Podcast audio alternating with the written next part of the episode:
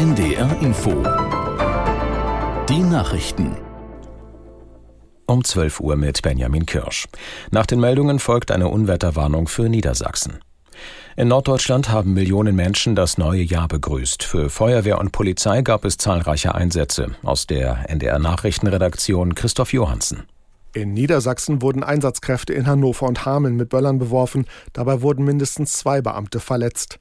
Laut Polizei gab es im Vergleich zu den Vorjahren aber keine außergewöhnlichen Gewaltausbrüche.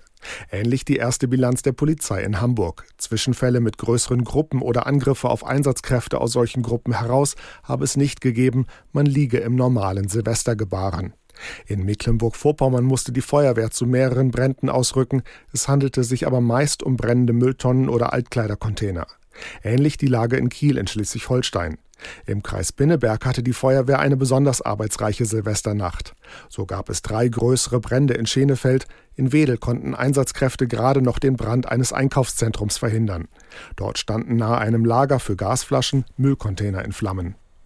In Berlin sind die erwarteten Krawalle in der Silvesternacht weitgehend ausgeblieben. Wie die Feuerwehr mitteilte, gab es rund 30 Übergriffe auf Einsatzkräfte. Dabei sei nach derzeitigem Stand aber niemand verletzt worden. Vor einem Jahr hatte es noch 70 Angriffe auf Feuerwehrleute und Rettungskräfte und 15 Verletzte gegeben. Auch die Zahl der Einsätze insgesamt war den Angaben zufolge mit knapp 1600 etwas geringer als im Vorjahr. Die Berliner Polizei war beim zurückliegenden Jahreswechsel mit einem Großaufgebot im Einsatz. Sie wurde von mehreren tausend Kolleginnen und Kollegen aus anderen Bundesländern und von der Bundespolizei unterstützt.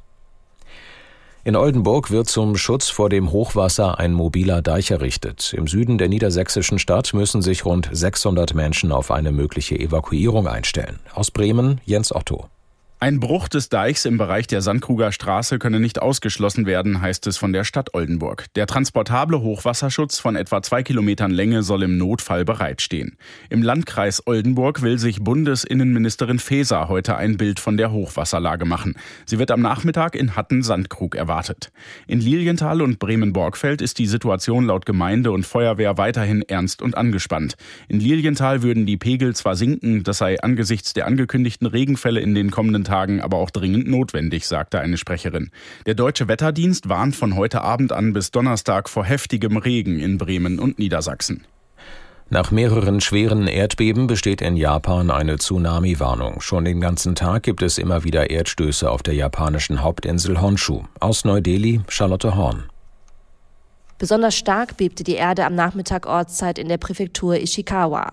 Auch in der Region um die Hauptstadt Tokio, da spürten die Menschen das Wanken der Erde. Inzwischen haben die ersten Tsunamiwellen die Westküste erreicht.